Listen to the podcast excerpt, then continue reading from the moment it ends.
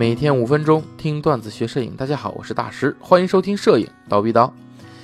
呃，在上一期的节目中啊，我们分享了这个佳能全新发布的那个全画幅五款产品，对吧？哎，那个 EOS RP。那么就在那同一天呢，佳能呢也正式发布了啊，它宣布了它会开发六款全新的 RF 卡口镜头的消息。哎，它预计呢是在一九年内的不同时间段进行发布。那么本次宣布研发这六支镜头分别是什么呢？分别是二四七零 f 二点八 IS USM 啊，这这都是 RF 卡口的啊。然后这颗镜头呢很简单了，肯定是一个高性能的标准变焦镜头嘛，哎，适合什么呢？肯定是肖像、静物、风景、纪实，特别是婚礼，对吧？哎，还有一颗幺五三五 f 二点八哎 IS USM 的。它的广角端呢达到了十五焦段，是 RF 镜头系列中目前最广的一支大光圈镜头，比较适合拍建筑啊，哎风景啊，对不对？哎，甚至是室内的一些拍摄。还有一个七零二百 f 二点八 IS USM，对吧？该镜头你想你是体育啊、动物啊、人像摄影中的黄金焦段嘛，对吧？都是比较好使用的镜头，而且这颗镜头是小巧的体积，并且有恒定的 f 二点八的光圈。那么还有八五呢？它是有两颗镜头，一个是八五 f 一点二 l，一个是八五 f 一点二 ds。哎，你现在八五 f 一点二呢？说白了就是一个大口径，对吧？你像八五就是一个大口径中远定焦镜头，对吧？它是为了这种像这种肖像的拍摄呀，啊人像的拍摄呀，哎，能提高比较好的性能。哎，这种八五一点二的在 E F 上面有一颗，哎，大家都挺欢迎的。我相信在。R 啊，EOS R 或者是这个这个 R 平台上，我相信这个镜头一定的素质会更好的啊。那它紧接着又提供了一个啊，也是八五一点二，但它是 DS 镜头，就采用了色散平滑透镜技术。哎，这什么意思呢？它是种独特透镜技术。他说它能提供完美的散焦的组合。哎，这是该镜头呢是采用了超快速的一点二光圈，有助于使人惊叹的虚化的产生啊。还有一颗镜头是二四。二百四，哎，这是一个非恒定光圈，是 f 四至 f 六点三 IS 镜头。那么这是一个业余爱好者啊，或者喜欢旅行的摄影师打造理想镜头，啊，以紧凑和轻便的外形容纳了十倍的光学变焦。你会发现啊，在本次的公布的六枚镜头中，最吸引眼球的呢，就是三支全新的 RF 的大三元镜头，对吧？你包括这个幺五三五，对吧？二四七零，哎，以及七零两百。其中这个七零两百 f 二点八的镜头啊。它这个体积和造型是最大亮点，与以往同级别的产品在外观上有明显的区别。这个体积啊，明显是小了很多，对吧？明显的减少很多，而且也是沿用了佳能的传统，这是一枚白色的镜头，对吧？那么这个呢，就我想起之前在参加活动的时候，有很多网友说，说为啥佳能的七零两百是白色的，对吧？你看为啥尼康的是黑的？就说佳能技术不过关，对吧？哎，你那个那个尼康又黑的，啊，这个黑的吸热。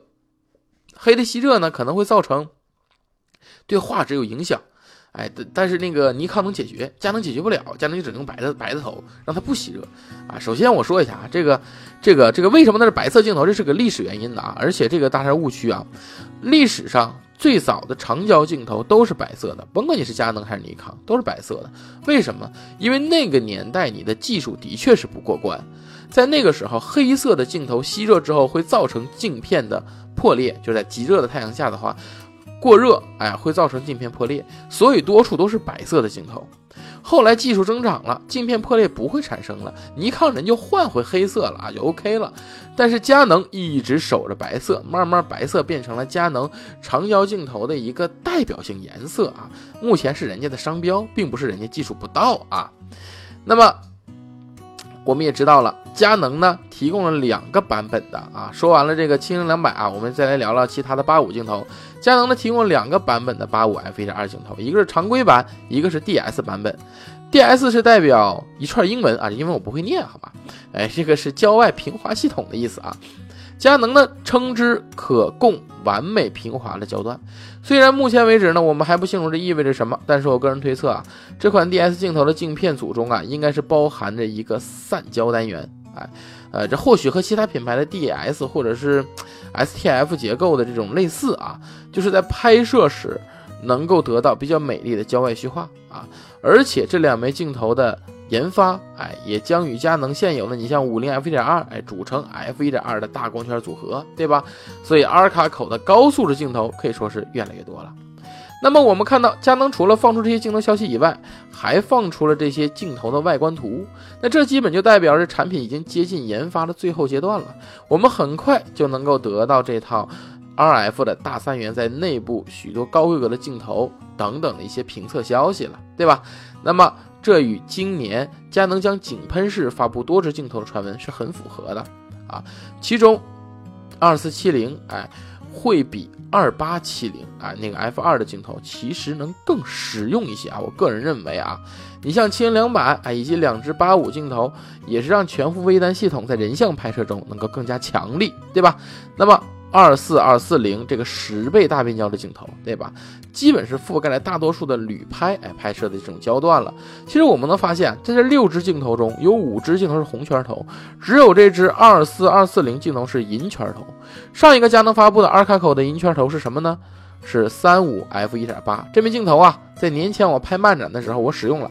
大家看到我推文的话，能看到某些照片都是用这支镜头拍的。呃，实际使用之下呢，我是认为这支镜头是非常好的，锐度非常高，而且，哎，整体非常小巧。那么从这六支镜头发布就能看出，佳能还会推出其他二卡口的银圈镜头，这些镜头应该也会以小体积著称，因为你二四二四零都已经很小了，对不对？哎，更何况是定焦呢，对吧？那么。呃，佳能本身就是一个很会做镜头小型化的厂家。我们能够看到佳能的微单 M 卡口的镜头，哎，虽然是 C 画幅的镜头啊，但是你它比别家 C 画幅镜头都都不比人家大，对不对？甚至有的比别家小，对吧？哎，而且关键不止小，素质还好。你能在保持小的情况下保持好它的素质，所以 M 卡口的镜头哪怕是一个标头，它素质都是很不错的啊。